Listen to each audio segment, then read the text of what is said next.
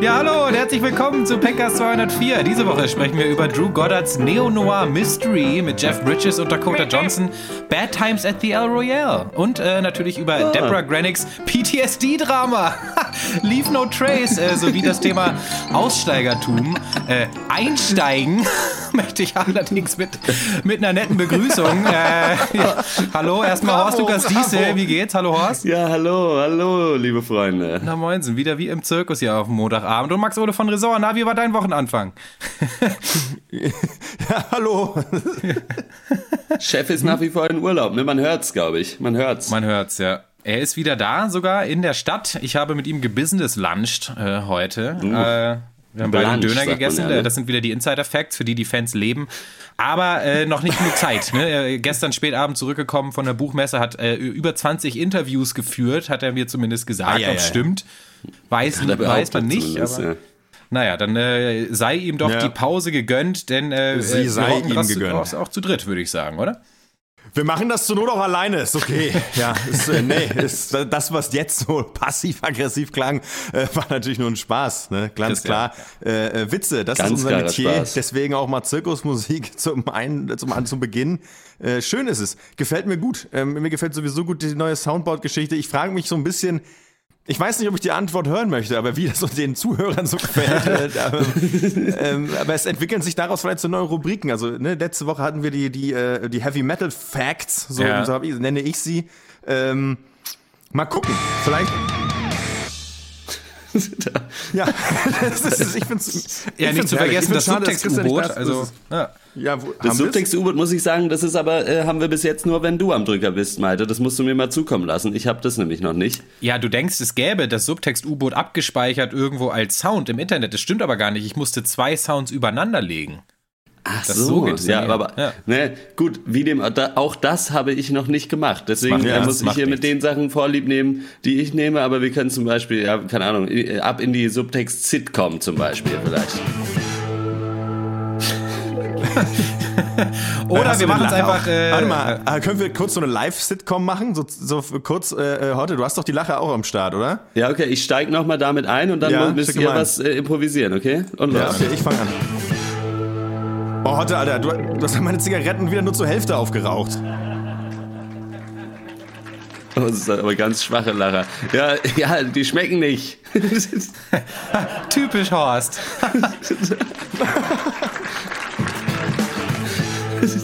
wow. Naja, das ist gar nicht so einfach hier. Das probieren wir jetzt jede Woche nochmal. Also, gib uns noch 100 Folgen. Ich, sagen, ich nehme alles zurück, was ich jemals Schlechtes über Sitcoms gesagt habe. Das ist gar nicht so einfach.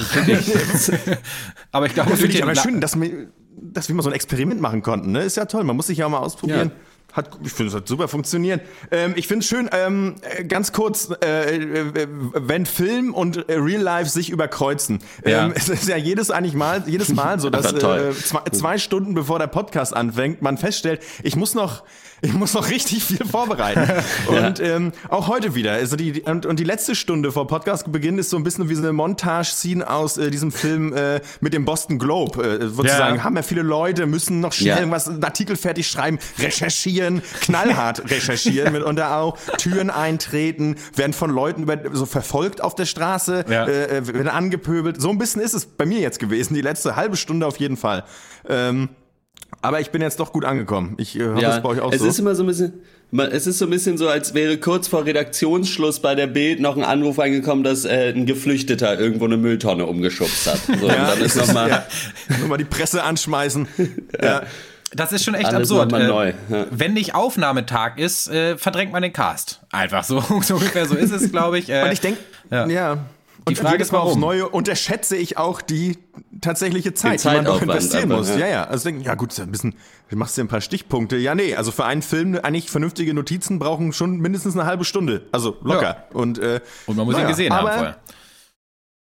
Mal gucken, wie viel Zeit ich mir heute genommen habe. Gesehen haben, ja. das, das findet, dann können ja die Zuhörer vielleicht eine E-Mail schreiben, wie viel Zeit denken sie, wer, wer, von uns hat wie viele Filme gesehen und wie lange für Notizen äh, aufge, aufgebracht. Ich denke, das ist besser als jedes Quiz, was wir uns bis jetzt ausgedacht haben. Die Leute werden vor Freude jubeln und äh, wenn wir schon Zu keinen Subtext-U-Boot äh, haben, äh, habe ich mir dann überlegt, sprechen wir einfach über zwei total flache Filme und der erste ist äh, Bad Times at the El Royale.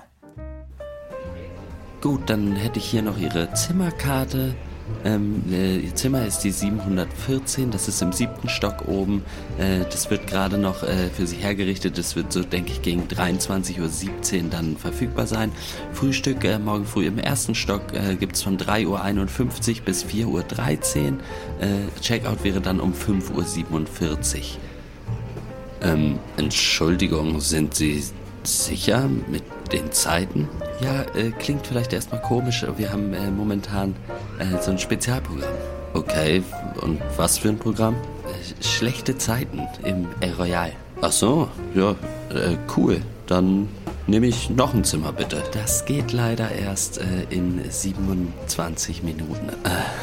oh, ja, o okay, dann bis später.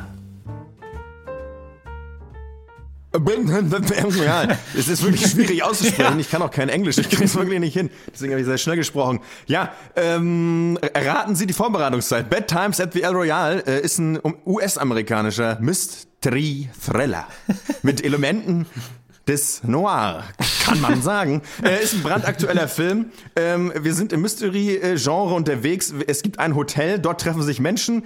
Das ist äh, soweit bekannt. Die Personen untereinander sind sich sehr äh, allerdings unbekannt. Die kennen sich nicht. Die treffen sich in einer Nacht des Jahres 1969 im Hotel El Royal am Lake Tahö, sagt man, glaube ich. Ich glaube, das ist in der Nähe von, in der Nähe von Kiel, glaube ich, auf der Ecke. Äh, äh, da, wo das U-Boot steht, bei Jungs aus Labö, Tahö ist fällig. Ja, genau. Blues, und äh, dort, wie so oft in Mystery Thrillern, die im Hotel spielen, laufen da, äh, treffen sich da irgendwie verschiedene Lebenspfade, äh, äh, werden verwirbelt, verknotet, vergnaddelt und am Ende knallt's. So ist es doch, im, im Leben.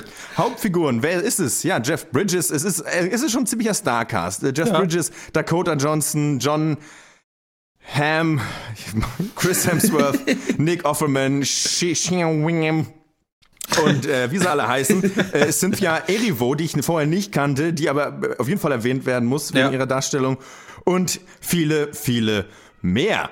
Ja, ähm, gemacht wurde das Ganze von äh, Drew Goddard, Goddard, Goddard, dem ja. äh, Enkel von Steven Goddard vielleicht, weiß ich nicht, keine Ahnung, keine Ahnung, wer sein Opa ist, ich, wirklich, weiß ich einfach nicht. Ähm, der hat auch das Drehbuch geschrieben, der, ist, der hat äh, das Ganze auch produziert und der hat äh, im Jahre 2012 A Cabin in the Woods schon äh, ge äh, ah, geschrieben ja. und gedreht und auch Da sind ja auch viele Leute in einem Haus.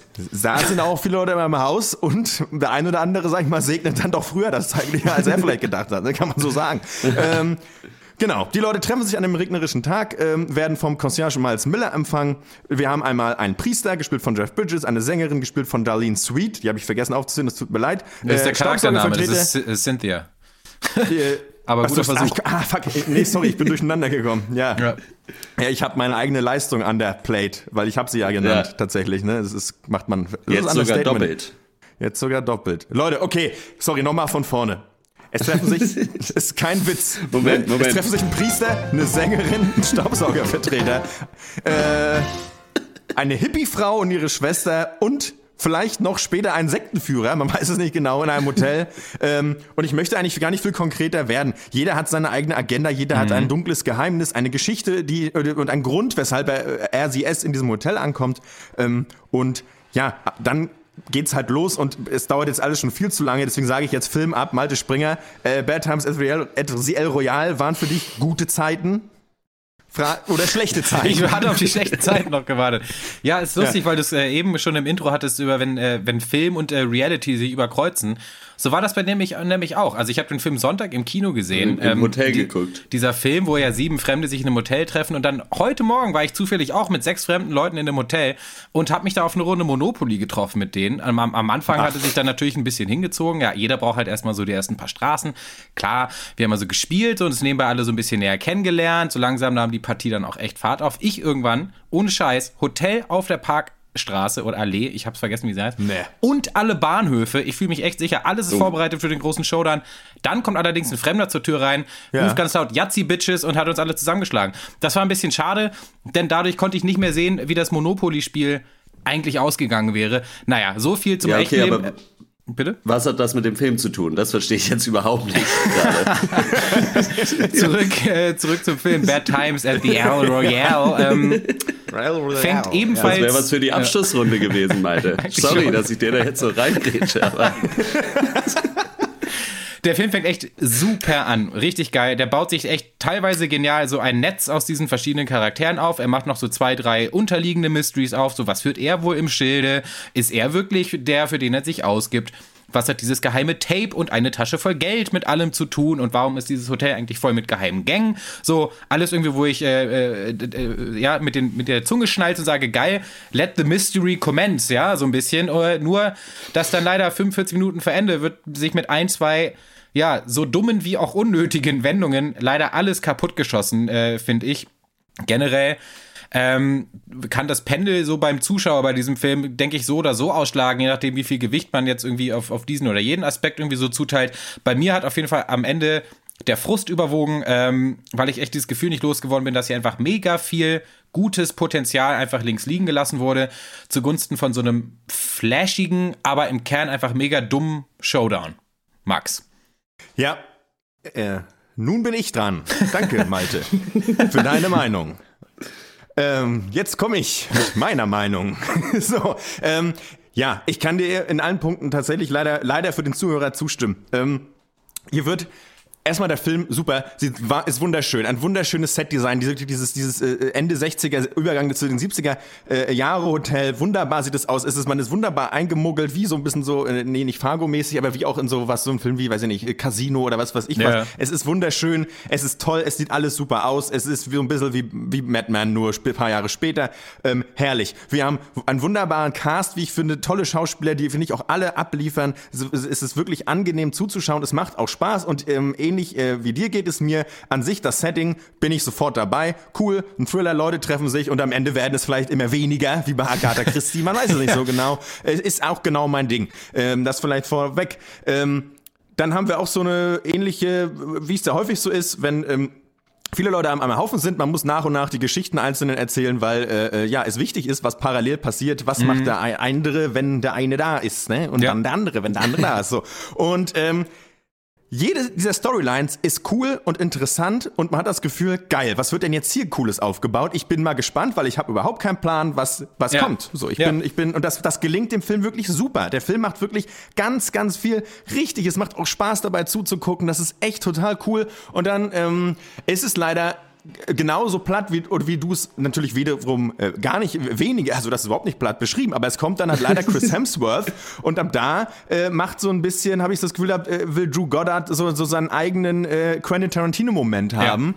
Ja. Ähm, ich, erst fange ich an mit coolen Dialogen, also ein bisschen das meine Hateful Eight-Problematik. Mhm. Äh, erst wird all, erst Wollte alles cool. Sagen, wir haben, klingt wir original wie das. Ja, ja. Wir haben ein schön, ein tolles Kammerspiel, was wunderbares Kino bietet und dann kommt jemand und sagt, naja, jetzt müssen wir, na komm, Drew, Jetzt haben wir, jetzt haben wir den Eimer Blut aber schon geholt, ne? Also jetzt müssen wir den, ja, also ganz ehrlich, ne? also das ist auf Abrechnung drauf, ne? Also sag ich, wie es ist, Drew. Also, was machen wir jetzt damit, ne? Also, und der Triller Hemsworth sitzt hier auch. Der, der, der, Agent geht mir schon auf den Sack. Hast du das ne? Sixpack gesehen, Drew? Ja, genau, hast du es gesehen, Drew?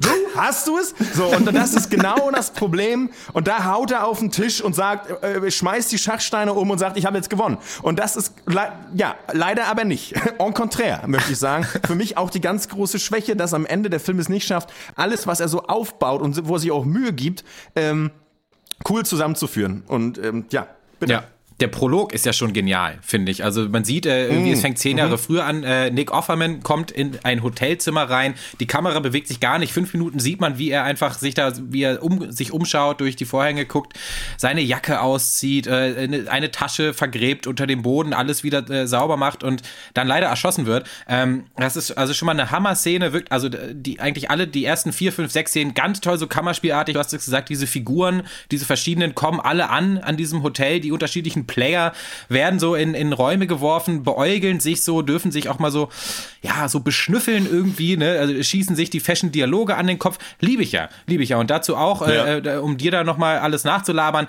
das Hotel Royal an sich äh, herrlich. Also ist mir, glaube ich, zum ersten Mal in der Geschichte des Casts ein Shoutout wert an den Set-Designer Aiden Gray, danke äh, äh, an dich. Äh, der hat übrigens auch das Set in Thor Ragnarok gemacht. Also ein genialer Ort. Es ist ja auch so, dass dieses Hotel an der Grenze liegt zwischen äh, äh, Nevada und Kalifornien und wirklich eine rote Linie dieses Hotel durchzieht und es besteht aus zwei Hälften. In Kalifornien kosten die Zimmer zum Beispiel ein Dollar mehr pro Nacht.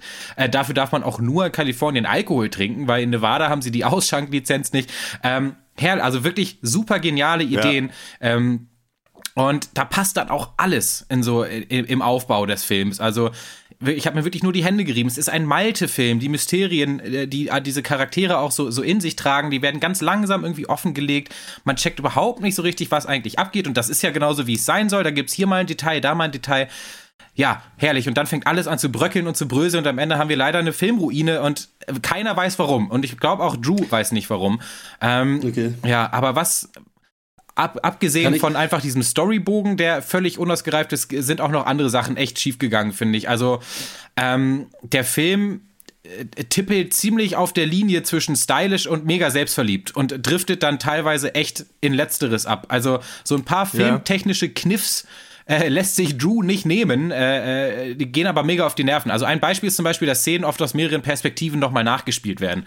Also Beispiel, ja. wir sehen erstmal zehn Minuten lang die taffe Emily, gespielt von Dakota Johnson, äh, wie sie mit John Hams Charakter kämpft in einem Hotelzimmer. Dann wird quasi die Uhr zurückgedreht. Wir folgen dann dem Priester, äh, Daniel Flynn von Jeff Bridges, der dann irgendwie in seiner Story hinter einem geheimen Spiegel endet und von dort sich die Szene, die wir eben gesehen haben, heimlich anguckt irgendwie. Das ist irgendwie ganz cool, denke ich so, yo. Ja. Dann wird aber nochmal zurückgedreht zu eineinhalb Szenen vorher zu Cynthia, aka Darlene Sweet, die vorher ja noch was mit dem Priester irgendwie äh, am Laufen hatte und ja. dann auch noch Teil der ersten Szene wieder wird, weil sie heimlich durch eine andere Tür guckt. Und da denke ich irgendwann, Diggi, also wir haben alle Memento gesehen, es war cool, aber mach einen Schuh. So, also ich muss morgen zur Arbeit. Das, also ganz ja. ehrlich. ja. Keine Ahnung. Ist, ist ein Stück aber macht der Film, hm? Kann ich was Sag fragen? Ja. ja, bitte. Macht der Film, also ich habe, äh, kleiner Disclaimer, ich habe ihn ja nicht mehr geschafft, also ihr wusstet das natürlich schon, mhm. aber für die Zuschauer, Zuhörer immer noch, ähm, Macht der mehr oder ist er wirklich, also setzt er sich nur hin und sagt, okay, wir haben hier eine interessante Geschichte von diesen Leuten oder ist, also ist da auch noch mehr drin, wo, wo, weil du vorhin meintest, wir haben das Subtext UFO eh nicht, das U-Boot. auch nicht. Ich habe, äh. das ist nicht, äh, um, um das zu beantworten, ich, da bin ich, ich habe eine andere Kritik gelesen und äh, äh ich bin da nicht selbst drauf gekommen. Mhm. Äh, das äh, auch vorweg. Was wir in dem Film drin haben, ist so ein bisschen, dass jeder äh, Charakter ein Trope, äh, kann man Trope sagen, ein Trope der 70er ja. Jahre ist. So, mhm, wir haben einmal, okay. äh, wie sich herausstellt, den einen Vietnam-Veteran, wir haben einmal den Sektenführer, ne, äh, wir haben äh, eine, ein Hippie, wir haben eine ja. äh, Soul-Sängerin, wir haben, was haben wir noch? Malte, hilf mir mal auf die Sprünge. Vergesse ähm, ich irgendwas? Priester. Äh, genau, wir haben einen Priester, ja. der eigentlich keiner ist, also äh, gut. Und ähm, ja, wen haben wir noch? Ach so, wir haben natürlich den Vertreter. So, ja, den Staubsaugervertreter, ja, den Staubsaugervertreter und das FBI. So, genau, also wir haben da schon so diese Charaktere drin und ich habe gelesen, dass so ein bisschen da geht so Amerikas Sünden suchen nach Erlösung. Fand ich ganz interessant. Okay. Mhm. Ich weiß nicht so richtig, ob das, also das klingt vor allem saugut. Ähm, ja. Ich glaube, dass man das jetzt so platt, also so einfach nicht als äh, auf den Film packen kann. Ich glaube, es gibt Charaktere, die Erlösung suchen. Das stimmt. Ähm, mhm. Vielleicht eigentlich alle. Doch, wahrscheinlich ist es so. Ich glaube, sie alle suchen irgendwie Erlösung. Der eine, weil er irgendwie eine, eine räuberische Vergangenheit hat. Ähm, äh, äh, ja, der, der eine, äh, beziehungsweise, nein, sie suchen nicht also, stell doch mal bitte eine Frage. Ich muss mich kurz sortieren. Nee, das, das ist, schon, das ist schon nee, ganz richtig, was du sagst. damit schon beantwortet. Also, okay, ja. die Charaktere sind an sich schon angelegt äh, in einem schon irgendwie so einem sozialen Subtext, so ein Abbild der, der 60er, 70er Jahre mit all seinen Klischees. Und was er eben machen will, sind die, ist diese Klischees so ein bisschen auch so rumzudrehen, habe ich so ein bisschen das Gefühl. Oder zumindest in so einer Noir-Folie ähm, zu verpacken. Und äh, dazu passt auch dieses ähm, Hotel zum Thema Vergebung, denn das auch, das muss ich auch äh, ganz ehrlich sagen, habe ich mir auch angelesen, denn ich habe es persönlich im Film nicht gesehen. Diese Trennung zwischen Nevada und Kalifornien äh, soll auch so ein bisschen die Trennung zwischen Himmel und Hölle sein. Sie alle befinden sich im Fegefeuer. Das Hotel quasi als Purgatory, als Fegefeuer. Ah, und wer okay, findet die Erlösung und wer nicht. Das Ding ist, okay, kann man sagen, yo, aber es geht auch völlig unter, weil der Film, und das ist auch selbst gewählt, schon alle seine Eier in den Story-Korb legt, eigentlich. Und das macht er eigentlich selbst ja. gewählt. Also ich finde nicht, dass der, ja. sehr, dass der, dass der Sozialkommentar, der da irgendwie drin ist, auch in Flashbacks, schrecklichen Flashbacks, ähm, dass der zu viel führt. Das ist so ein bisschen das Ding. Du kannst halt Sachen nicht einfach nur irgendwo reinpacken und sagen, dann sind sie da und dann war das clever. So, das funktioniert für mich nicht.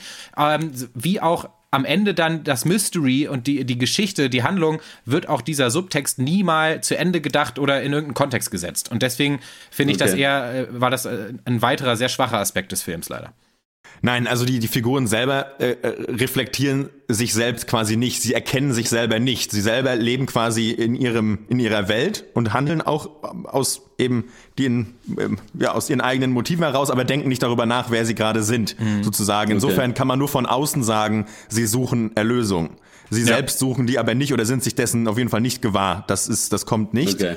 Ähm, und müssen sie vielleicht auch nicht Wäre aber vielleicht, hätte vielleicht einen interessanteren Film gemacht, denn so ist es quasi einfach, dass du halt sieben Autos aufeinander zufahren lässt und keiner bremst und mhm. ähm, aber gut, das soll auch so sein. Also das will er ja auch. Und die, jetzt ist auch bloß die Frage, ob, ob wir das halt mochten. Ähm, ich glaube, was einfach stört, ist, dass es, wie es aufgelöst wird, äh, dass es kracht, ist in Ordnung und war auch abzusehen. Das Problem ist ja, dass am Ende kommt, äh, das kann man glaube ich auch vorwegnehmen, ja. äh, äh, wartet man darauf, also im Film wartet man darauf, wann kommt eigentlich Chris Hemsworth? So, der, der irgendwie warten hier noch auf einen Sektenführer, so à la Charlie Manson. Der muss hier irgendwann, der verfolgt nämlich äh, die beiden äh, äh Hippie-Schwestern und ähm, Genau, wo ist er? Wo ist er? Und es stellt sich raus, er ja. betritt die Bühne und ist einfach ein wahnsinnig brutaler äh, Psychopath, ein absoluter, ein narzisstischer Ekel-Guru, ein, ein Widerling, ein brutaler Mensch, der Menschen manipuliert, sie gegeneinander aufhetzt und äh, sich gegenseitig schlimme Dinge antun lässt.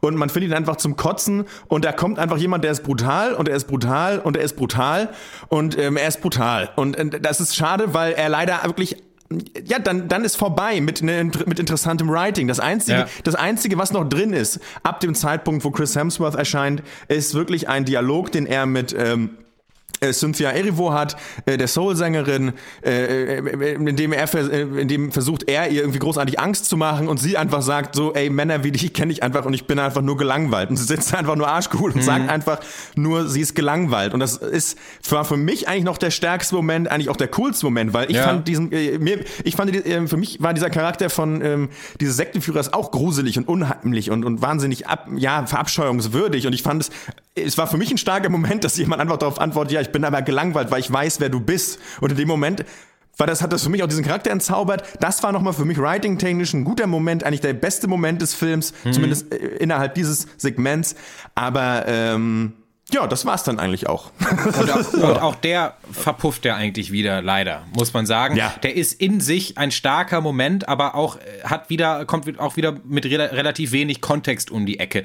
Und deswegen ja. bin ich dann auch wieder so einer, der sagt, okay, da wollte Drew Goddard halt nochmal seinen konstruierten, starken Dialogmoment haben, genauso wie er seinen Nolan-Moment und seinen Tarantino-Moment nochmal vorher haben wollte, will er hier diesen Moment vielleicht auch nochmal erzwingen, auch wenn er ja dann gar nicht so richtig weiß, was er damit anzufangen weiß, im Großen und Ganzen, aufs Große und Ganze betrachtet. Und das ist für mich so ein bisschen das Problem, des, auf, auf den ganzen Film bezogen er hat hier einfach super viele geile Teile, die er zwei Drittel des Films auch genial zusammensetzt äh, zu einem Gebilde und es dann umhaut und keiner weiß warum. Ich weiß es nicht. Die Leute, mit denen ich im Kino war, die wussten es nicht. Und äh, ja, du, wir merken schon, unsere Meinung gleichen uns relativ. Ja, okay. Deswegen aber, gehen wir zu den Punkten. Ja, aber ja, ja na gut, okay. Nee, nee sag ja, mal. Bitte. Ähm, von mir äh, 5 von 10, kein, kein voll, äh, voller Hass, aber einfach verschwendete äh, Lebenszeit am Ende so ein bisschen. Äh, sehr mittelmäßig, was gut hätte sein können, 5 von 10.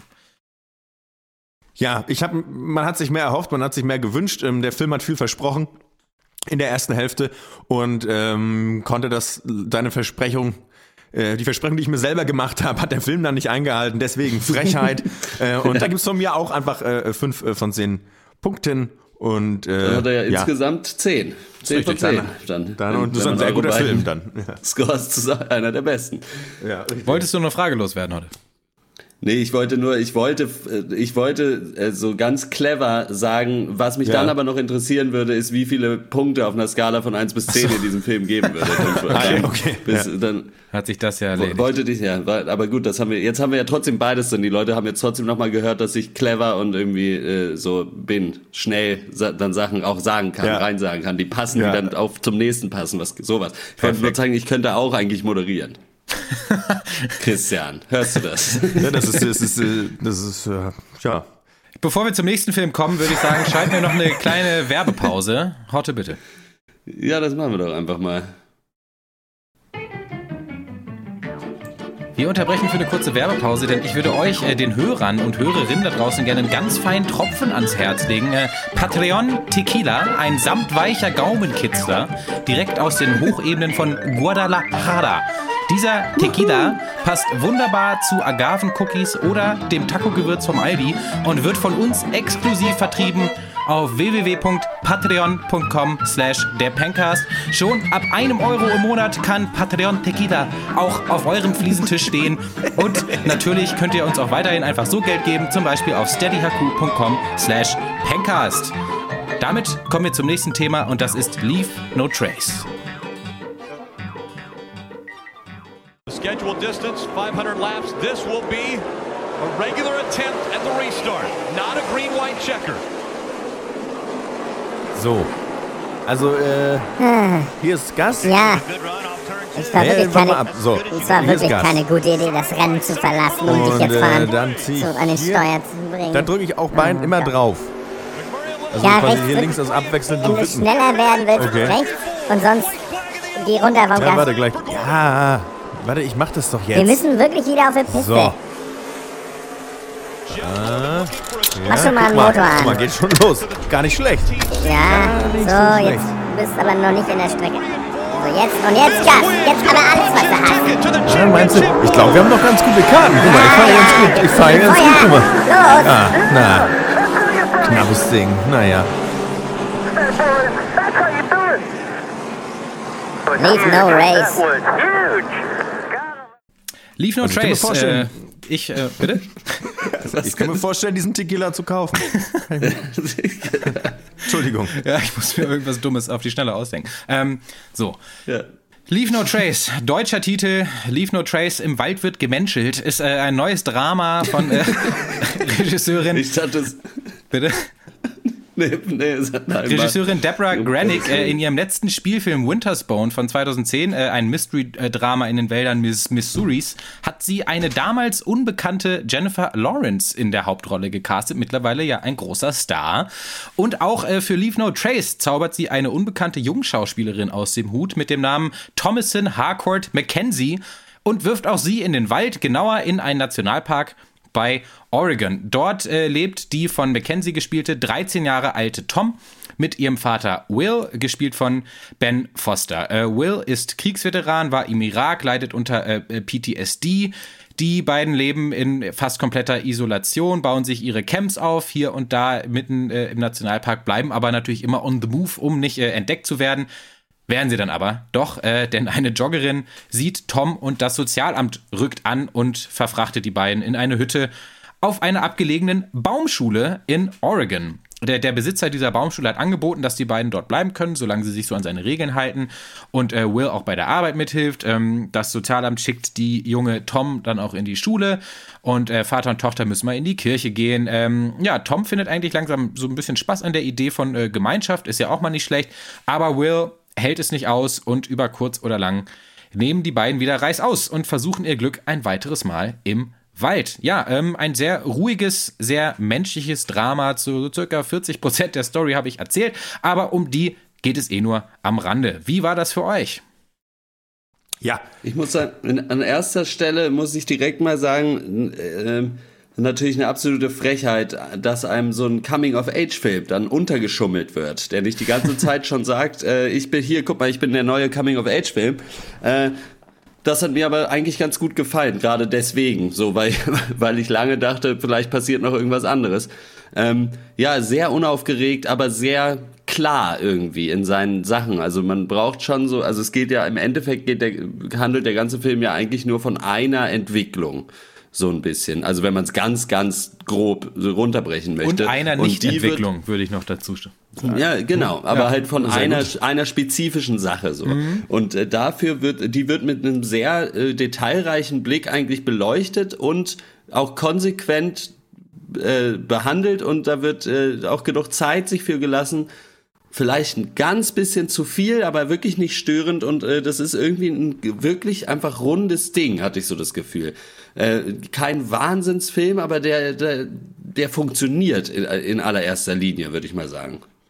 Ja, äh, ich, was dem Film wirklich gut gelingt, ist, dass er uns nah an, an, an Vater und Tochter ranlässt und ähm, Gottlob können die beiden Hauptfiguren und eben auch ihre, wenn ich auch ihre Schauspieler äh, erlauben das auch, dass man die Lupe drauf hält, weil äh, ja. die, die finde ich auch wie, äh, ja. wahnsinnig gut umsetzen, was da von ihnen äh, verlangt wird. Also das ist wirklich ganz toll, wirklich perfekt gecastet. Ben Foster, finde ich, sind ja eh derartige Rolle auf den Leib geschneidert. Also Rolle von jemandem, der ausgestiegen ist. Ähm, das war schon so bei Hell or High Water, das war schon bei 310 to Yuma. Dort war er natürlich immer Aussteiger, also der sich gegen das Gesetz mit Gewalt gestellt hat, aber auch immer schon mit so einer Brüchigkeit, die es ja auch braucht, damit so eine Figur überhaupt noch interessant sein, überhaupt interessant ja. wird oder sein kann, so ne. Und ähm, die hat man gut und die hat er auch schon mal gezeigt ohne Gewalt in The Messenger ist auch schon wieder fast zehn Jahre her. Egal, aber so weit so gut. Gleichermaßen. Fan, merkt man. Sehr gut. Äh, ich bin mega Fan von Ben Foster, ja, ja. total. Schon, äh, ja, ja. Und äh, aber auch hier äh, Thomasin, Tom, Thomason, Mackenzie mhm. brilliert, aber ebenso finde ich und äh, ja. ist auch ist eigentlich noch größer auch eigentlich als ja. als er. Ähm, ich finde es Wahnsinn, wie sie also wie nuanciert man halt spielen kann äh, oder wie sie das hier, hier geschafft hat, vor allem halt, äh, also wirklich auch Szene von Szene abzugrenzen und ähm, äh, ja, ohne halt irgendwie aufgesetzt zu wirken, ne? Oder so nachahmend, das finde ich. Also war für mich war ja. schon echt krass und sie ist echt der ganz große Gewinn äh, in, in diesem Film oder auch äh, große Gewinn für, für den Zuschauer auch. Ähm, sie ist das, was halt wirklich auch Leben in diesem Film bringt. Der Film mhm. hätte wirklich absolut daran scheitern können, also an, an ihrer Rolle, weil sie ist ja nun mal eigentlich der, ne, der Hauptcharakter in dem ganzen Ding, obwohl man erst an, also ich dachte auch erst, es wäre anders. Ja. Wusste auch nicht, dass das eher ein Coming-of-Age-Drama wird. Ähm, und ja, auch interessant, weil es, und genauso muss es ja auch sein, dass sie Leben in diesem Film bringt, weil es ja auch die Rolle hergibt, weil ihr Vater kann ja gar nicht. Er ist mit sich selbst beschäftigt, er ist beschäftigt mit seiner nicht behandelten Traumatisierung, äh, mhm. die er eben äh, äh, in sich trägt als Kriegsveteran und ähm, ja, das ist für mich ein ganz großer Punkt. Ähm, ähm, so weit, so gut. Mal, mal kullert hier eine Träne, habe ich dann doch bei mir gesehen. Ähm, ich habe mich da schon wunderbar einlullen lassen, also aber ja. einlullen im positiven Sinne. Äh, äh, von diesem, ja, diese wärmende äh, Melancholie, möchte ich sagen. Ähm, ja. äh, dazu sei gesagt, dass der Film, der beruht zwar in Teilen ne, auf einer wahren Begebenheit, ja. äh, schreibt, wurde aber schon so hin, also hat das Drehbuch wurde schon und seine Figuren wurden schon sehr zum eigenen Vorteil dann auch hingeschrieben, ja. so dass man auch wirklich in dieser in dieser Stimmung bleiben kann, ohne mhm. besonders ohne kritisch werden zu müssen.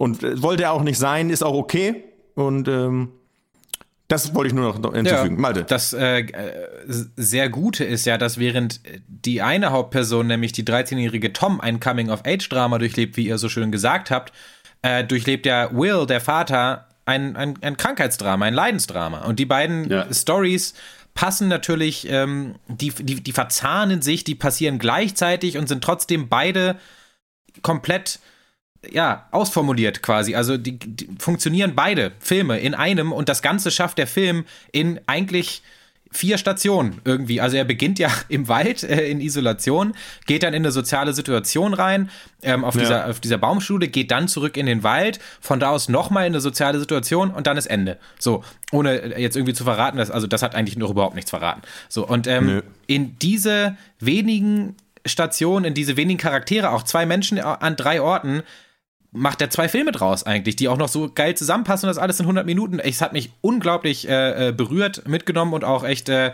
ja, äh, hat mir Respekt abgezollt, wie man mit so wenig so viel machen kann, wie auch die beiden Schauspieler, die man unbedingt, unbedingt loben muss in diesem Film, wie aus so wenig so viel rausholen. Das sind ja beides jetzt nicht die Freunde des äh, des geflügelten Wortes oder der, äh, der ausschweifenden Laudatio, ja. ja, sondern die, äh, die sprechen eigentlich in so wenig Worten wie möglich und trotzdem, also in jedem Blick, in jedem kurzen Satz kommunizieren sie miteinander und kommunizieren mit dem Zuschauer. Das ist auch eine krasse Leistung, das muss man auch der Regisseurin Deborah Granick äh, krass zugutehalten, finde ich. Ja, und, und weil wir es doch gerade erst letzte Woche davon hatten, ne? Also mhm. ich, nur um kurzer Einwurf von mir heute, ähm, mhm, äh, wenig Dialog super reduziert. Und das, wir hatten so letzte gerade Woche Hold davon. Zwar ein anderes Genre mhm. bei Hold the Dark. Und, und du siehst, wie man es halt schaffen kann, das halt hinzubekommen. Ja. Also, dass, dass es eben nicht aufgesetzt oder peinlich wirkt oder äh, wie schon mal gehört. Auch wenn man die Sätze alle schon tausendmal gehört hat. Ja. Ähm. Ja.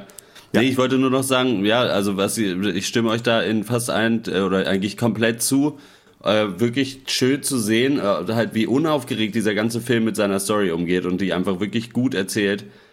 Und äh, ja, und fand es auch so ganz ehrlich schön, einfach zu sehen, dass er nicht nur eine Regisseurin äh, da dabei war, sondern auch äh, alle drei Producerinnen eben äh, weiblich mhm. waren und äh, auch das äh, Skript von dann zwei von denen entsprechend war, beziehungsweise die eine Producerin und die Regisseurin haben das zusammen geschrieben. Äh, nur dieses Buch halt, auf dem es basiert, war dann vom Typen. Aber halt, das ist einfach schön zu sehen, dass es äh, ja, es geht halt auch. Und das heißt auch nicht, dass da ein schlechter Film bei rauskommt oder was auch immer. Fand ich einfach nett, das mal in den Credits zu sehen, dass da einfach ja. mal mehr Frauen sind als Männer. Durch, also das kann man wirklich nicht, ja, nicht allzu häufig ist. Äh, das Einzige, was ich dem Film so ein bisschen vorwerfen würde, ist so, dass es halt doch so ein bisschen sehr romantisiert wird, vielleicht. Dieses, ja, ja, wir sind jetzt hier nicht mehr Teil der Society oder beziehungsweise viel, äh, also gar nicht so dieses zu zweit alleine im Wald wohnen, aber äh, so diese, ohne jetzt auch zu viel zu spoilern äh, zu wollen, so sie sind ja dann auch noch mal bei anderen Leuten, die quasi so auf diesem Mittelweg so dazwischen irgendwo leben, halt nicht komplett abgeschottet und, im mhm. Wald und äh, irgendwie on the run, aber halt auch nicht so richtig in der Gesellschaft drin. Und da fand ich ein paar Szenen dann schon echt ein bisschen zu viel, so in die Richtung, hier wäre alles toll. So. So wäre es perfekt irgendwie. Es so ist so ein, so ein ganz klein bisschen so Folk-Kitsch mit Lagerfeuer und Gitarre. Ja, ja. ja und ähm, was, ein, was ich auch so vielleicht als kleinen Kritikpunkt hätte, ist, es gibt keinen äußeren Konflikt. Also was an sich, glaube ich, ich weiß gar nicht mal, ob das ein Kritikpunkt ist, denn an sich finde ich es auch mal echt geil, naja, so, einen, so, Mittel, so, einen, ne? traurigen ne? Film zu haben, der aber auch so warm ist, in der eigentlich jeder Mensch gut ist, in, also in sich und auch ja. die Menschen, denen sie begegnen, sind alle ja. hilfsbereit. Der Film strotzt vor Empathie und gerade auch, da muss ja. ich auch nochmal auf Hold the Dark äh, zu sprechen kommen. Ich habe das in letzter Zeit echt immer mal wieder gemerkt, das habe ich glaube ich auch letzte Woche angesprochen, dass dieses über, übertrieben düstere, dieser Pessimismus, Menschen sind irgendwie eh scheiße einfach sowieso, werden von ihrem Umfeld dann auch nochmal äh, zu äh, äh, unmoralischen Taten irgendwie gezwungen. Das hast du in der Politik natürlich, wie scheiße die Menschen gerade sind, in jeder, auf jedem News-Channel irgendwie. Ja. Dann will man irgendwie auch mal in so einem Film, in so eine Welt abtauchen, die einfach auf, auf Empathie fußt, aber trotzdem nicht, äh, ähm, weiß ich nicht, Einhörner und Bubblegum würde, ist, sondern trotzdem so traurig sogar, ist. Hm. Ich würde sogar noch viel weiter da gehen und das eigentlich als das Allerstärkste an dem Film rausstellen, weil er es schafft, dir nur gute Menschen zu zeigen, eigentlich, die zwar mal, teilweise in ihrer Funktion nicht den beiden zuträglich sind, aber das nicht aus bösem Willen oder sonst irgendwas machen, aber äh, und aber und bei dir eigentlich dann aber eintritt, dass du dir eigentlich viel öfter denkst als die beiden so oh, Scheiße, so weil man halt selber ja eigentlich so voll davon ist irgendwie von diesem Misstrauen vielleicht. Ja. Äh, und halt ja. natürlich auch, weil es ein Film ist und man erwartet halt, oh Gott, jetzt passiert irgendwas Schlimmes. Und es passieren ja auch Sachen, die nicht so cool sind, aber es ist halt nie, und da, da, das zeigt der Film so schön auf, dadurch, dass es fehlt irgendwie, dass man das schon mittlerweile halt erwartet in einem Film. So. Und das ist Stimmt. ja auch irgendwie komisch eigentlich, finde ich. Mhm. Ja, es ist schön, dass ihr das anspricht. Das freut mich äh, ehrlicherweise. Ähm, äh, ich habe auch, als ich mir Notizen gemacht habe, auch wollte ich mal auch aufschreiben dieses Jahr der Film und was ich auch schon versucht habe, ähm, anzureißen. Äh, der Film schreibt sich, oder wurde so geschrieben, dass er auch, dass wir auch wirklich nie dahin kommen, dass die Menschen irgendwann dann doch scheiße werden oder unsympathisch mhm. oder blöd. Ne? Also ja. und ähm, ich hatte das erst geschrieben und habe es dann gelöscht, weil ich mir dachte, so ja, aber es ist irgendwie auch schön und was ist eigentlich mit mir los? Was ist eigentlich mit ja, mir genau. los, dass ich immer am Ende wissen will, dass die Menschen doch Kacke sind. Ne? Und das, das zeigt, zeugt ja auch von einem eigenen Weltbild und das ist vielleicht auch wirklich gerade so unsere Zeit, in weil man ja wirklich, ich heute auch schon wieder mein Handy wegschmeißen könnte, weil Twitter mich auch wirklich mein Gehirn kaputt macht. Ja. Und es ist, äh, ja, weiß nicht, es, äh, manch, manch einer würde sich vielleicht dazu genötigt sehen zu sagen, ja, wenn man die Politik weglässt, dann sind die Menschen eben einfach nur nett alle. So, äh, ja, weiß ich nicht, ob es so einfach ist. ähm, es ist es tut sicherlich dem Film gut, dass, dass man nicht aber, jedem hier ein Mikrofon in die Nase gehalten das ist hat. Witzig, das ist witzig, dass es dir auch so ging, weil ich hatte genau das auch aufgeschrieben. Dieses so, was mir gefehlt hat, ist, dass es nochmal so richtig scheiße auch wird. Und ja, dann genau, auch ja. genau diesen Gedanken habe, so warum eigentlich? So, warum zur Hölle? Äh, weil so ist es eigentlich, es ist doch eigentlich viel besser, wenn man jetzt nur die Geschichte nimmt, so dass es denen einfach, dass denen nicht die komplette ja. Scheiße passiert. So, mhm. es ist schon schlimm genug, so trotzdem. So, man muss nicht immer irgendwie ja, so den absoluten Abfuck drin haben. Äh, und allein für diesen Gedanken, für dieses, das irgendwie zu peilen, finde ich den Film schon wertvoll irgendwie. Mega wertvoll. Vor allen Dingen, wenn es nicht nur mir so ging. Ja, ja, ja das ist, ich finde es auch, ja, finde ich schön. Freut mich. Ähm, was der Film macht, ich finde, was er, er romantisiert, finde ich aber doch nicht zu doll. Ähm, Gottlob. Ähm, schön fand ich, weil wir beginnen ja auch ähm, äh, quasi im Park leben, als sie auch im Wald leben, aber eben in diesem Park in der Nähe, dieser, weiß nicht, welche Stadt das ist. Ähm, und dann müssen sie ja irgendwann doch, doch nochmal, ja, Oregon, genau, und dann doch nochmal in die Stadt. und dann, das war für mich als Zuschauer auch unerträglich, weil ich mir eigentlich dachte, oh Gott, ja. jetzt müssen die, die Armen da jetzt in diese Kackstadt. Mhm. Und ich lebe ja auch in sowas, das ist ja, das fürchterlich, so eigentlich.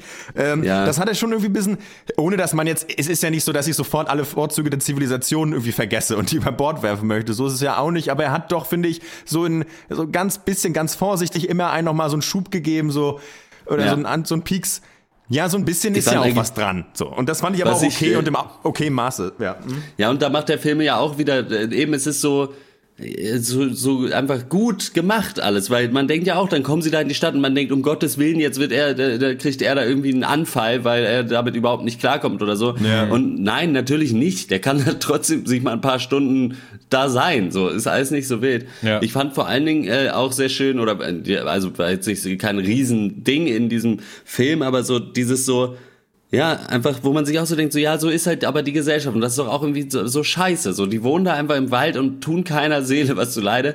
Und dann müssen sie da weg und dann sagen die Leute auch, ja gut, wir, wir sehen ja, dass ihr irgendwie cool seid, geht doch mal dahin. Ja, du musst jetzt den ganzen Tag arbeiten. Ja, so. Job. ja genau. So. Ja, und dann so, du musst ja aber dankbar sein, weil du darfst, darfst ja hier in dieser Bude wohnen. Und er steht halt da und sagt, ich wollte das alles nicht. Ich wollte einfach in Ruhe gelassen werden. Und jetzt, jetzt ja. muss ich hier Weihnachtsbäume einpacken. So, what kind of a shit das ist auf jeden Fall ja. ungefähr. So. Ja. Das ist ein gutes ja. Thema, auf das wir dann im, im, Gespräch auch gleich noch drauf kommen werden. Lass uns mal kurz vorher die Punkte noch abfeuern.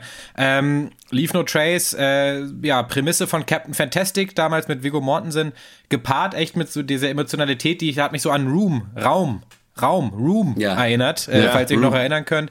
Ähm, ganz starker Film und gerade bei Captain Fantastic, wo ja quasi hinter jedem Ast äh, ein Konflikt gelauert hat, der dann entweder irgendwie in einer Comedy-Szene oder in einer Alle liegen sich in den Armen und heulen-Szene irgendwie mündet, war es einfach geil zu sehen, wie man das hier alles einfach alles nicht braucht, mich trotzdem äh, zum Heulen bringt dabei und äh, übrigens und dazu auch noch eins der, wie ich finde, ehrlichsten Porträts von tiefer Depression irgendwie auf die Leinwand bringt, die ich in, in langer Zeit mal gesehen habe. Ähm, fand ja. ich ganz stark und gebe deswegen 9 von 10. Holla. Ja, ich muss sagen, ich äh, hatte aufgeschrieben, glaube ich, so 6,5 oder so, aber das ist mal wieder so ein Ding, hab, hatte auch nicht ganz genug Zeit drüber nachzudenken, aber jetzt so im Gespräch auch, muss sagen, äh, gefällt mir eigentlich immer besser. So, äh, und deswegen äh, gebe ich äh, 8,5 von 10. Ist wirklich echt, und, und das sage ich bei einem Coming-of-Age-Film im Grunde genommen. Äh, wer hätte das gedacht? Äh, nee, aber hat mir echt gut gefallen äh, und kann ich eigentlich wirklich empfehlen. Uneingeschränkt vielleicht sogar. Ist ein interessantes Thema. Ja. Wie immer schreibe ich mir ja keine Punkte auf. Ähm, ähm, aber und äh, null von zehn oder was? Ich dachte, du fandst ihn gar nicht so schlecht. ja, wie, ja, in Wirklichkeit wie immer, wie immer keine Punkte. Ja, äh, ja, das ist eine gute Frage, die Bewertung. Ja, du sagst neun, du sagst auch so viele. Finde ich, hat er auch verdient. Also ähm, äh, von mir gerne auch, man, ja, lassen wir es doch die äh, die neun Punkte sein. Äh, für ein Coming-of-Age-Drama, das mir auch äh, zum Beispiel besser gefällt oder gefallen hat als das letzte große, das wir gesehen haben, dessen Namen ich jetzt vergessen habe. Mrs., wie hieß das? Nee, wie hieß denn das? mit dieser, wo sich das Mädchen da diesen Spitznamen gegeben hat. Ihr wisst, was ich meine. Ladybird. Ähm, Ladybird. für mich hier das ein Coming-of-Age-Drama, das mir viel besser gefallen hat. Ähm, nicht, weil Ladybird schlecht war, aber das ist einfach mehr meins. Ja, äh, ganz toll und auch mit Weiterempfehlung. Ähm, und, und vor allem eben auch äh, einfach, was, ist, was er ja macht, Coming of Age, ist ja nicht nur, dass die beide zusammen sich da durch die Backwoods äh, äh, walzen, mit ihm als dem traurigen Monolith vorneweg, sondern das ist ja wirklich, es geht ja darum, dass ja. sie sich als, als, auch als, äh, ich weiß nicht, ob das Geschlecht hier gerade eine Rolle spielt in dem Film, vielleicht sogar fast egal, weiß ich nicht. Ähm, würde ich fast sagen, egal, aber hier emanzipiert sich halt ein junger Mensch von, von, von seinem ja. Familienband, so, und, und mhm. das irgendwie ja. auf ganz äh, kluge, oder was heißt kluge Weise, einfach, das ist einfach eine ganz starke Persönlichkeit und jetzt ist es einfach hier eine Frau und das passt auch dann ja auch noch umso besser in die Zeit, das macht den Film auch noch ja. besser eigentlich. Es ist, äh, eigentlich ganz viel gelungen. Und äh, ja, wahrscheinlich gibt's irgendwo einen, der sagt, er hätte viel politischer sein müssen. Ich sage, nein, glaub, find, nee, finde ich nicht. Und ähm, es muss nicht so. immer alles politisch sein. Und das ist ein Fact. Das ist Kommen wir, gehen wir weiter. Ähm, hängen wir noch ein paar Minütchen dran äh, und reden ein bisschen über Aussteigertum. Ähm, ja, wie letzte Woche reden wir über was, was äh, ein Thema, das eines der Filme äh, nochmal so ein bisschen vertieft oder weitergeführt, wie auch immer. Ähm, im, in diesem Fall ist das jetzt Leave No Trace. Denn was der Film ja nicht macht, äh, was wir auch gerade ja schon festgestellt haben, ist ähm, diese Thematik vom Aussteigerdasein mal gesellschaftlich zu diskutieren. Hat er aber auch nicht vor, hat er auch nicht nötig. Aber Ganz wir schwach, können ne? das trotzdem. Es gibt die eine Szene, bitte? wo der eine Typ da steht und sagt, hier baue ich mein Tiny House, mhm. äh, wo so ein bisschen gezeigt wird, naja, da ist vielleicht in der Gesellschaft auch so ein bisschen mehr der Wille dazu da. Aber im Grunde genommen behandelt er es eigentlich fast gar nicht. Also es, ja, recht, klar, ja. es wird erwähnt, dass es verschiedene Lebensentwürfe gibt, aber es äh, geraten niemals zwei Charaktere aneinander und der eine sagt, Leben im Wald ist auf jeden Fall gut und der andere sagt, es ist auf jeden Fall schlecht schlecht. Ähm, so meinte ich das. Also ja, und ja. weil ja auch dieses, äh, dieses Leben in Isolation äh, in dem Fall nicht unbedingt eine frei getroffene Wahl war, sondern mehr so eine Notwendigkeit zum Überleben für Will, äh, den Vater, weil er eben in der Gesellschaft nicht mehr klarkommt. Ähm, ja. Trotzdem kann man ja sagen, äh, wird er seiner Rolle als Vater dadurch ja nicht unbedingt gerecht. Denn äh, es ist ja nicht zu leugnen, dass er ein 13-jähriges Mädchen, seine Tochter, seinem Lebensentwurf, ob gewählt oder nicht, halt unterzieht, ohne dass sie dabei eine große Wahl hätte. Und da würde ich euch mal fragen, wie ihr das seht, ob da irgendwie der, der freie Wille auch äh, seine Kinder irgendwie mit ein, äh, da, also da, damit, damit drin sind oder ob das eigentlich da Boah, aufhört da und er seine Kinder trotzdem irgendwie in die Schule schicken müsste. Ja, da fängst du aber ja direkt mit dem Kracher schlechthin an. Also, bei, also es ist eine durchaus ja, kann man durchaus gut drüber reden, denke ich, aber ist halt arschschwierig zu beantworten, weil äh, andererseits, ich meine, klar, äh, passiert es in der Gesellschaft nicht genauso? Also keine Ahnung, die ja. anderen, anderen 13-Jährigen werden auch nicht gefragt, ob sie Bock haben, in die Schule zu gehen, mhm. weil sonst würden sie wahrscheinlich auch nicht in die Schule gehen. äh, so, aber also weißt du, inwiefern hat, hat sie weniger eine Wahl als als ein anderes 13-jähriges Kind. Ja, ich, ich so, glaube, in dem Moment, glaube, wo ihr kein Schaden zugefügt wird, mhm. was ja de facto auch nicht passiert, äh, dann äh, ist es, glaube ich, finde ich schwierig, so zu argumentieren. Ich glaube, man muss, ich, ich möchte die Frage vielleicht ein bisschen äh, äh, ich möchte auf erweiterte Suche klicken und noch ein paar noch etwas hinzufügen zu ja, der Frage. Äh, und zwar äh, äh, einem Entlebensentwurf quasi äh, vorlebt und auch quasi eben äh, zu sagen, naja, zwingend ist für mich das falsche, vielleicht das falsche Wort, aber eben äh, mit einer mit seiner Tochter einen Lebensentwurf äh, äh, äh, lebt, der schon, bei dem man schon Angst hat, möglicherweise, dass das Kind langfristig sich immer isoliert fühlen wird, wenn sie an, dann auf andere ja. Menschen trifft, auf den Rest ja. der 90 oder 95 Prozent der Gesellschaft. So, und ich glaube, das ist ja eher die, die Frage, oder? Also ähm, ja.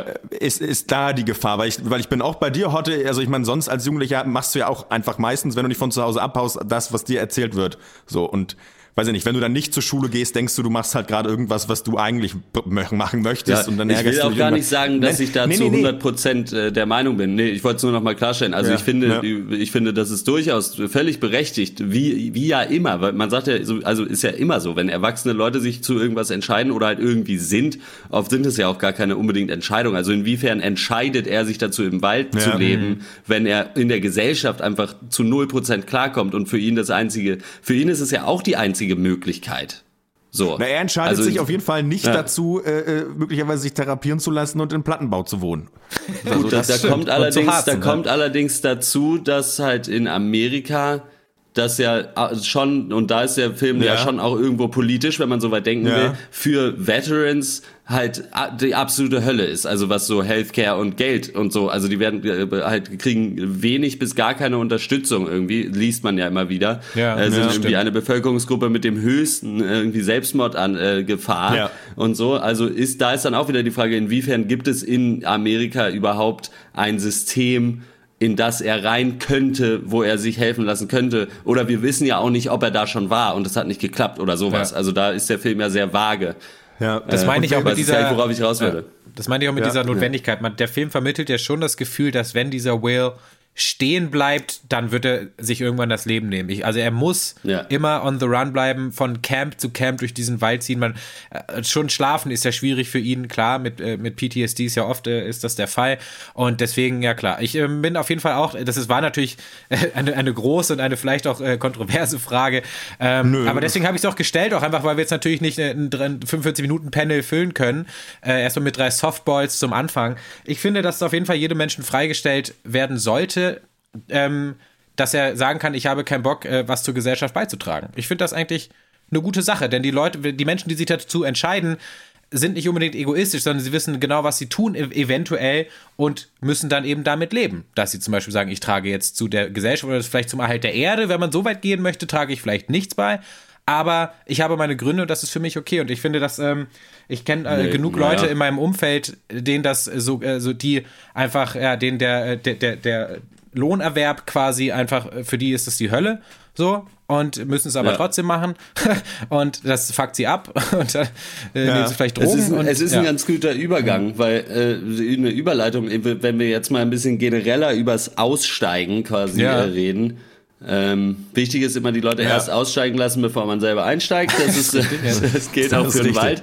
Aber ähm, nee, weil ich, äh, ich würde auch auf jeden Fall sagen, so wenn jemand sagt, ich habe keinen Bock äh, auf den Blödsinn, äh, ich gehe in den Wald und wohne da, äh, würde ich auch sagen, soll bitte jeder selber machen, wie er will. Und wäre, also ich finde es dann auch schwachsinnig zu sagen, ja gut, aber dann darfst du aber auch nicht in den Supermarkt oder so. so, so, so doch, so jeder kann machen, was er will. Aber was du schon irgendwie äh, touchiert hast, ist mhm. halt so, wenn Kinder dazu kommen, was tun, so, weil da, weil da wird's dann schon halt schwierig, so. Ich meine, in dem Film wird da ja sehr darauf geachtet, dass man auch als Zuschauer irgendwie erfährt, sie hat einen Bildungsstand, der ihres äh, bei Gleichaltrigen ähnlich ist oder so, ja. weil er ihr halt Sachen beibringt oder so. Aber äh, klar, so irgendwie, das hat zum ersten Mal kann, könnte das nicht jeder und das, da ist der Film auch so ein bisschen schwammig, warum er das alles kann.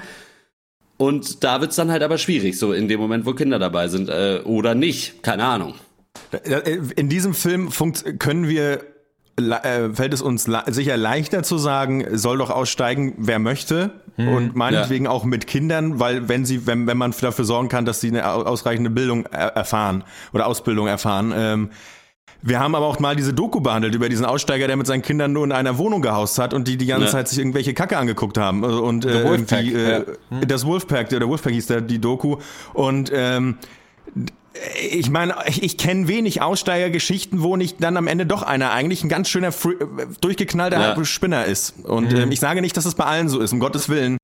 Ähm, aber deswegen auch meine, wie ich auch schon in der Filmkritik sagte, äh, ich auch eigentlich sagen wollte, ja, aber wo wird der Film kritisch, wo zeigt er mal, wie die Menschen wirklich sind? Weil ich habe schon auch auf jeden Fall eine Menge Vorurteile gegenüber Menschen, die sagen, ich ziehe mich komplett raus. Ich kann es total verstehen, dass man auch, auch, auch persönlich, dass man sich gerne äh, der Leistungsgesellschaft entziehen möchte und kann das soweit nachvollziehen.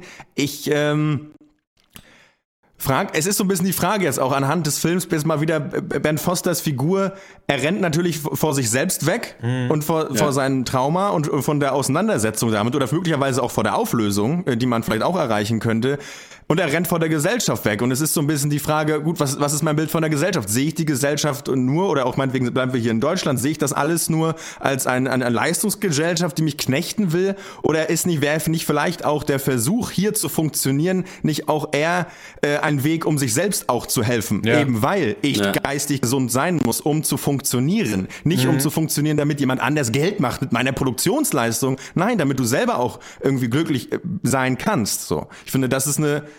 wichtige Frage, die man sich stellen muss, die ich mir fast jeden Tag stelle. Ja. Und ähm, ja, äh, das kann man dann politisch bewerten und sagen, oder dann kann man sich Gründe nennen, weshalb man dafür oder dagegen ist. Und äh, klar, und es ist natürlich ja. immer, äh, ist man dann immer schnell äh, gewillt, das eben in Schwarz-Weiß äh, Begriffen zu äh, diskutieren. Ja. Zum Beispiel, ja, entweder du gehst in den Wald oder du machst 14, eine 40-Stunden-Woche bei, äh, bei Aldi im Lager. So, natürlich gibt es ja, tausend genau. Entwürfe. kommt es einem ja so vor ne? manchmal. Also, ja, genau. Ja. Auch der Film Film macht er ja immerhin mal eine Zwischenebene auf, dass er nämlich dann in so, so eine Art Aussteiger-Community vielleicht dann irgendwann landen, genau, das ja. halt genau so ein Mittelding ist.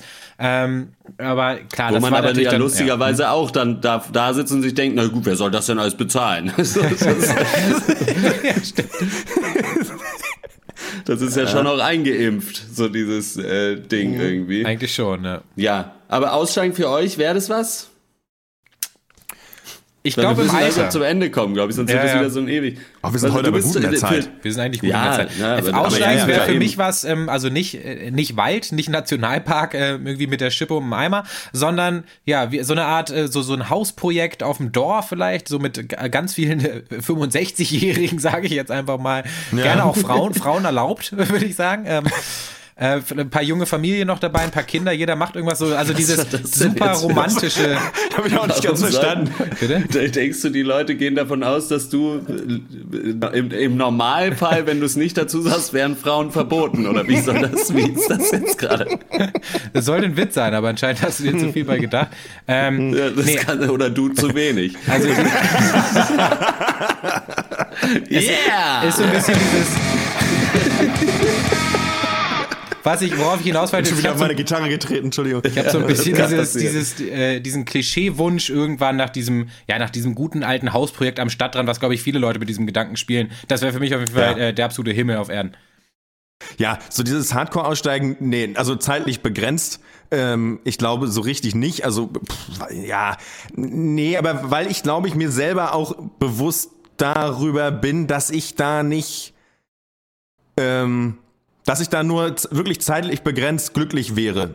Und ähm, ja. weil ich glaube, es gibt auch vieles, nicht zuletzt ein Filmcast zum Beispiel. Das sind Sachen, die mache ich gerne und die, die kann ich da nicht machen. Mhm. So, also irgendwie so, gerade sich so geistig betätigen. Ja, nicht, Klar, nicht nur, bei dem LTE-Netz in Deutschland. Doch. Nicht mit, mit ja, da geht's ja mal los. Ne? Also ja, hier Flugtaxis. Ähm, es ist ja. so ein bisschen.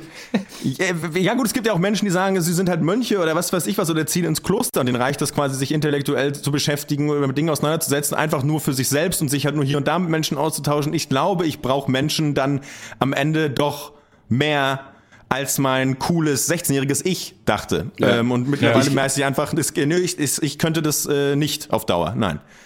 Ja, ich glaube, es ist auch so ein bisschen, für mich ist es immer so ein bisschen äh, so der Gedanke, den hat man ja immer mal, so mhm. Scheiß auf alles, ich ziehe in den Wald, so nach dem Motto. Äh, aber gleichzeitig wäre das ja so wirklich das komplette, okay, ich glaube nicht, dass die Welt, dass die Gesellschaft sich noch verbessern kann. So, das wäre für mich der einzige logische Grund, um dann wirklich zu sagen, okay, jetzt ist wirklich jeder für ja. sich so, mhm. ich kümmere mich um niemanden mehr, dafür muss sich auch niemand mehr um mich kümmern. Ich setze mich in den Wald und warte, bis ich verhungere, ungefähr, weil niemand von uns könnte vernünftig im Wald wohnen. äh, nur das mal ja, nur so nebenbei. Ja, Aber halt also. so wirklich, das wäre halt wirklich nur bei wirklich, wenn wirklich gar keine Hoffnung mehr bestünde, dass diese Gesellschaft irgendwann nochmal, und es wird ja besser. Es ist ja, wir leben in den sichersten Zeiten und so. Es, es sieht immer so aus, als wäre alles so schlimm. Es ist nicht alles. viele Sachen sind sehr schlimm und werden auch beschissener. Aber ich glaube, insgesamt im Großen und Ganzen in der Weltgeschichte gesehen. So, soll auch nichts relativieren oder so. Man, ich meine, man sitzt ja als weißer Mann und sagt, es ist ja alles gar nicht so schlimm. Es ist ja auch nicht jedermanns Real Lebensrealität und so.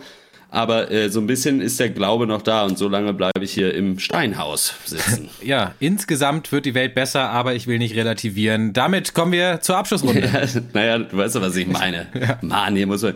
Naja, das ist jetzt ja, nur, weil ich deinen Witz da auf die Goldwaage gelegt habe. Jetzt wird hier, dann mache ich mal lieber ein bisschen Country an. Dankeschön, Dankeschön. Das war's mit dem Pancast.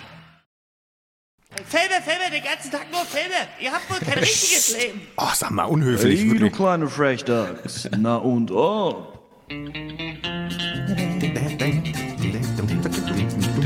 Wir haben viel über Movies getalkt. Und wir wissen noch nicht, was uns so passiert ist, seit dass wir in der Abschlussrunde drüber reden. Ja, manche wissen schon, manche noch nicht. Ich bin auf eine 20er Jahre Hochzeit eingeladen in Amerika, in irgendeinem riesigen oh. Ballsaal irgendwo in St. Ja, Louis. Die, die, 20er Jahre sind doch schon vorbei. Hm, das ist das Thema und äh, ja, äh, es ist halt so eine typische. Glitz- und Glamour-Ami-Hochzeit, äh, mehrere Zehntausende Dollar, würde ich mal vermuten kostet allein, kosten alleine schon ja. das, das Amuse-Bouche wahrscheinlich. Ähm, und dann äh, ging es darum, ja, was zieht so man. Ein sehr teures Was zieht man da an? War die Frage für mich. Und um dieses äh, hat mir dann meine Mutter tatsächlich einen geilen Tipp gegeben. Guck doch mal Babylon Nix. Berlin nochmal, dann siehst du, wie die Leute da aussahen. Habe ich gemacht. Ähm, hab mir jetzt einen burgunderfarbenen Anzug bestellt, werde aussehen wie der Weihnachtsmann. Aber vor allem habe ich gemerkt, dass Babylon Berlin eigentlich echt gar nicht so kacke ist. Hab da die ersten zwei Folgen geguckt und ähm, kann das nochmal äh, drei Jahre zu spät nochmal sagen, dass diese Serie, die teuerste deutsche Serie aller Zeiten, von der ihr alle bestimmt noch nie was gehört habt, gar nicht mal so schlecht ist. Und ich werde sie auf jeden Fall jetzt mal zu Ende gucken. Sind ja nur zwei Staffeln. Ja. Ja, mach das mal. Finde ich klingt gut. Ich muss ja auch nochmal weiter gucken. Ich fand die damals auch nicht so schlecht, ehrlich gesagt. Äh, es war nur das Serienlow, in dem ich mich ja. immer noch befinde. Mal schauen. Ja, schön, äh, viel Spaß bei der Hochzeit. 18 Jahren. Danke. Seit ja. 18 Jahren, ja. Äh, mein Highlight.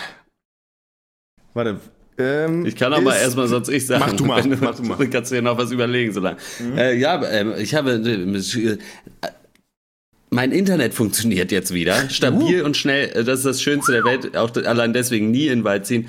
Ähm, nee, ich war das Wochenende in Kiel, äh, zwei Freunde besuchen, die ich noch aus Freiburger Zeiten kenne. Das war super schön, die mal wieder zu sehen und so richtig schön einfach abgehangen. Und äh, da wir sind tatsächlich auch nach Laboe gefahren. Deswegen ist es ja. äh, witzig, dass du es vorhin gesagt hast.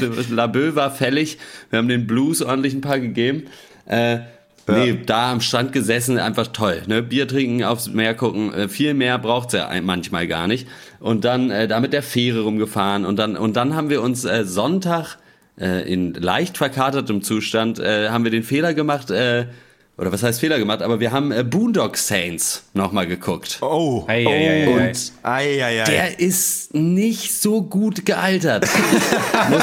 Schön, dass du sagst, ja. Nee. ja weil wir, da, ich hatte den echt schon ewig nicht mehr gesehen und wir waren alle drei halt so, ja, als man den halt mit 16, 17 geguckt hat, da fand man den halt mega sau cool und äh, sau cool und äh, irgendwie toll und was weiß ich was. Und das ist echt teilweise kaum noch guckbar. Also jetzt nicht so Schauspielleistung und so ist geht, so ist eigentlich ganz okay. Äh, aber halt so generell, weil die Aussage, die dieser Film trifft, was, worauf man vielleicht in dem Alter nicht so achtet, die Grundaussage ist, ja, nee, es ist schon richtig, Leute, die schlechte Sachen machen, auch egal wie schlecht, einfach abzuknallen. Einfach. Ja. Ja. Komm, einfach, ja, halt ab, erschießen, weil sonst passiert ja nichts. So, das ist im Grunde genommen, ja. ist das so AfD-Rhetorik. So, die Politiker machen eh nichts, wir knallen die alle ab. So. Ja. Und das halt wirklich auf zwei Stunden sehr wenig kritisch hinterfragt. Jede, alle, die die treffen, sind so, ja gut, dann machen wir mit. Dann macht der Typ vom FBI, sagt, naja, an sich ist das schon auch das, was ich gerne machen würde. Hier, ja. scheiß mal auf den, scheiß doch einfach mal auf den Rechtsstaat. Wir ballern die alle ab. Wir ballern die einfach alle ab. Problem ja. gelöst. Dann noch sexistisch und homophob. Das alles ja, möchte ich nicht sagen, damals war es halt so, aber ist halt so ein bisschen so, ist natürlich nicht weniger scheiße deswegen. Und insgesamt kann man das Ding echt nicht mehr gucken. Äh, danach haben wir stattdessen dann noch äh, der City High geguckt mit Arnold Schwarzenegger. Den ja. kann man sehr wohl gucken. Der ist sehr gut gealtert. Der ist nicht, also auch nicht. Im Grunde genommen werden in beiden Filmen einfach wahnsinnig viele Leute abgeknallt, die vermeintlich schlecht sind einfach. Und das entscheidet in dem Fall einfach der kleine Mann, wer schlecht ist und wer nicht. Und äh, ja. Hier war nur der äh, kleine Mann hat die, cool. ja, die Moral noch eigentlich. Ich muss ja sagen, ich habe ähm, der blutige Pfad Gottes, ich habe den ja damals mit 16 gesehen. Hammerfilm. Ich weiß gar nicht, was du naja, egal. Ja, Max, guck, guck ihn mal nochmal. guck ihn mal nochmal. Ja, ich habe, ich äh, hatte das gar nicht mir vorgenommen und bin dann Freitagabend doch, äh, hat sich dann doch die Gelegenheit ergeben, doch ein oder andere Gläschen Shampoos zu verköstigen. Hab dann Samstag auch völlig fertig auf der Couch nur rumgekomert und äh, äh, äh diverse Filme nebenbei laufen gela äh, gelassen. Äh, und das waren folgende. Gleichzeitig. Ähm, Warte mal, Die Hard 2, ja. also Die Harder, mhm. ne? Äh, ja. äh, dann nochmal Die Hard 1. Dann, weil ich habe die, ich hab die alle aufgeholt. Den ersten kannte ich schon, den dritten habe ich, also den ersten habe ich schon vor 15 Jahren mal gesehen, den, den dritten dann irgendwann auch mal. Äh, so, dann den zweiten, okay. den vierten. Dann äh, Kommando mit Arnold Schwarzenegger gesehen, auch nice. richtig schrecklich, auch von wegen äh, Hashtag Homophob, ganz übel. Ja. Also der Bösewicht rennt in so einem komischen, komischen Kettenhemd-Leder-Outfit die ganze Zeit rum und ist einfach nur einfach eklig, so irgendwie, weiß ich nicht, also ja. ganz komisch. Und ähm, Dann habe ich noch abends angefangen, dann bin ich dann eingeschlafen. Also es war wirklich so zwölf Stunden lang, nichts nur auf der Couch gelegen und Filme laufen lassen. Äh, abends dann eingeschlafen bin ich dann, dann bei äh, Walk, Bett, äh, Walk, Among the Tombstones mit, oh, äh, mit, mit Liam Neeson. Ja, hab ich, da kann ich das Ende schon, habe jetzt den Anfang gesehen und äh, da bin ich eingeschlafen. Äh, äh, das war kein richtiges Highlight, aber das habe ich gemacht. Ähm, ich hatte, ich glaube, so ein richtiges krasses Highlight gab es einfach nicht. Aber ähm, ja, passt ja zum Filmcast-Film. Das reicht ja. ja. ja. Äh, Die Hard muss ich sagen. Ähm, insofern eigentlich damals ein geiles äh, oder cooles äh, äh, Ding weil schon so dieses, diese Idee von, wir haben halt diesen Cop, der halt immer zur falschen Zeit am falschen Ort ist. Das ist ja so, äh, so, ja. ein bisschen der Gag. Der Satz wird auch irgendwie äh, äh, pro Film einmal gesagt. So, das ist eigentlich auch so, so, so, äh, ja, so, so äh, ne, wie sagt man? Running naja. Gag. Hm? Running Gag. Und es ist ja auch immer so eine Tour de Force. So, so ein bisschen eigentlich, ich glaube, da hat sich 24 so ein bisschen auch was abgeguckt, weil der, der muss halt immer auch so von alles lösen. Ja. Und äh, ist ja. halt, dadurch wird es auch immer super intensiv und auch, auch für den Zuschauer so ein bisschen anstrengend. Ja, ist, ist nicht schlau, aber als Kino ist schon, kann man schon, ist, kann man schon gut machen, äh, finde ich. Ja, ich genau. weiß gar nicht, ob ich die alle geguckt habe, aber das sind schon so genau dafür. Halt verkatert auf der ja. Couch sind die echt super. So ganz ja. ehrlich, das, äh, das passt. So, ich mag krass auch Bruce Willis, muss ich einfach sagen. Ich mag den. Ja, krass finde ich halt immer noch die, die deutsche Synchronstimme von Bruce Willis ist ja viel krasser und Actionfilm, Actionheldenmäßiger ja. als die Originalstimme einfach. So, das finde ich auch immer wieder lustig. Aber gut, ähm, ja, das war's. Freunde, beenden so. wir das Ding, äh, würde ich sagen. Es ist an der Zeit. Ich habe mir wie auch letzte Woche keine ich, Abmoderation aufgeschrieben, deswegen heute macht doch einfach schon mal die Mucke ich an. Ich uns einfach aus hier. Und dann denke ich mir einfach noch zwei Sätze aus und sage Tschüss äh, bis äh, in zwei Wochen zum nächsten Filmcast oder nächste Woche zum Off-Duty. Ähm, ja, die Themen stehen noch nicht fest, aber sobald sie feststehen, sagen wir es euch nicht, aber ihr seht es dann, wenn der Cast veröffentlicht ist. Wenn der Cast kommt. Genau. Und soweit ja. von mir, ich sage ciao. Ich sage auch ich glaub, ciao. Die meisten Leute gucken eh den Cast, machen den Cast an, hören, welche Filme kommen und pausieren dann und gucken die Filme. Das denke ich auch. Und äh, dann geht's weiter. Also, macht's gut, ciao.